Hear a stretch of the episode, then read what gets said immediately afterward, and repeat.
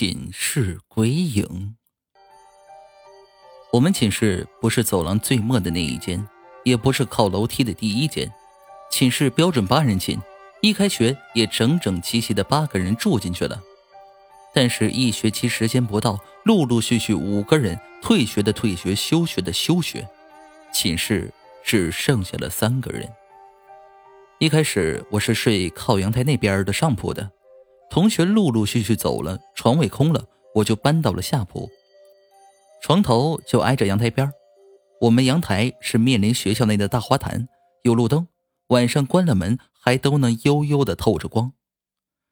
那一次具体梦到什么，我已经记不记不清楚了，只记得一睁开眼，在床头竖立着很大一坨，只能用坨来形容，它不是人的形状，也不是什么动物的形状。浑浑沌沌的一坨，就那么立在我的床边上，没有身子和脑袋的区别。但是我就是能感觉他那么歪着头在盯着我，感觉整个人都是僵住的，不敢动，也不敢出声，心悸。愣是待了好一会儿，才惊恐的缩进被子里。庆幸睡觉的时候手机都是搁枕头底下，不用抱着我的手就能摸索到。我把手机闹钟调成一小时锁屏那种，放在脸边上看着光，很困，但是不敢睡，甚至都不敢露出头去。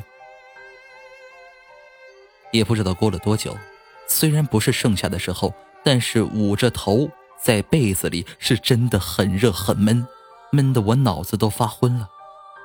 斜对面的室友突然带着哭腔在喊我，大半夜的真的很瘆人，喊了好几遍。我都不敢答应，也不敢动，他就一直那么叫啊叫啊。我对面那个也被叫醒了，就迷迷糊糊问我们干嘛，我才敢出声。你们有没有看到什么人？没有啊。他们说没有，我才敢露出头来。斜对面的叫我过去跟他一起睡，我自己躺着也没法睡，也害怕，就战战兢兢的爬起来冲了过去。第二天早上，去上课的路上，我问他怎么了，他说：“我做噩梦了，梦到寝室里头有个黑乎乎、很高的东西一直站在阳台门口，我就醒了，然后瞄到你床头有光，以为你没睡，我就喊了你。”我听到这冷汗都冒了出来，原来那不是我做噩梦了。